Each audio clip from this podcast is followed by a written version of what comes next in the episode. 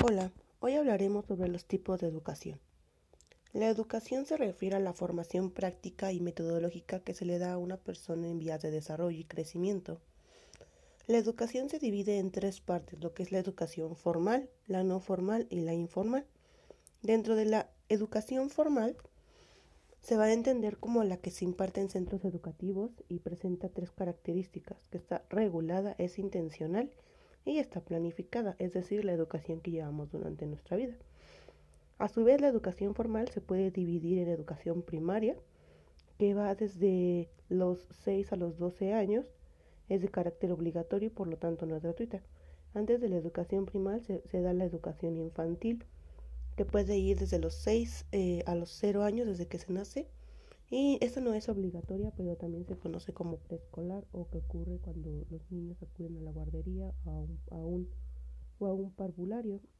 Es decir, que se da cuando los niños eh, comienzan su edad y comienzan a desarrollarse. Después de la educación primaria sigue la educación secundaria. Esta va a ir desde los 12 hasta los 15 años y también es de carácter obligatorio y se imparte en tres cursos, lo que es decir, primero secundaria, segundo secundaria y tercero secundaria.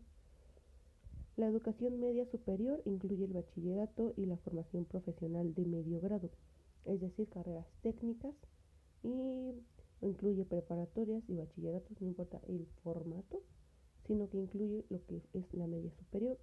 También se va a dividir en tres años y posterior a esto seguiría la educación superior, que es la que representa la formación profesional de grado superior y los estudios universitarios, es decir, licenciaturas o, o licenciaturas o ingenierías, es decir, que ya va para una carrera el sujeto.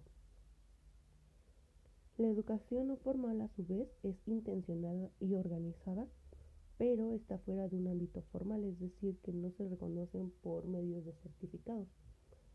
Aquí a lo que se le atribuye podría ser algún curso eh, que no esté implementado en un plan de estudios como tal. Es decir, computación podría ser, un curso de uñas, de maquillaje, o sea que sí se da como una educación y que se aprende, pero que no está regulado al 100% dentro de lo que es la educación formal. A su vez la educación informal es el, tercer tipo y no se da ninguna intención y ocurre a lo largo de la vida. Sucede en el ámbito social, por ejemplo, aprender valores, costumbres, aprender el idioma, eh, el idioma natal y aprender el, el contexto. Eso va, va a depender del contexto en el que estemos, lo bien desarrollados que tengamos nuestras costumbres y la percepción que tengamos del mundo. Puede existir también otros dos este, formatos que ya se dan ahora y bueno, que ya existían antes, pero que ya se les incluye dentro de lo que es la educación y sus, sus tipos y sus subtipos. Eh, en ella encontramos la educación online, que fue la que estuvimos usando en la pandemia.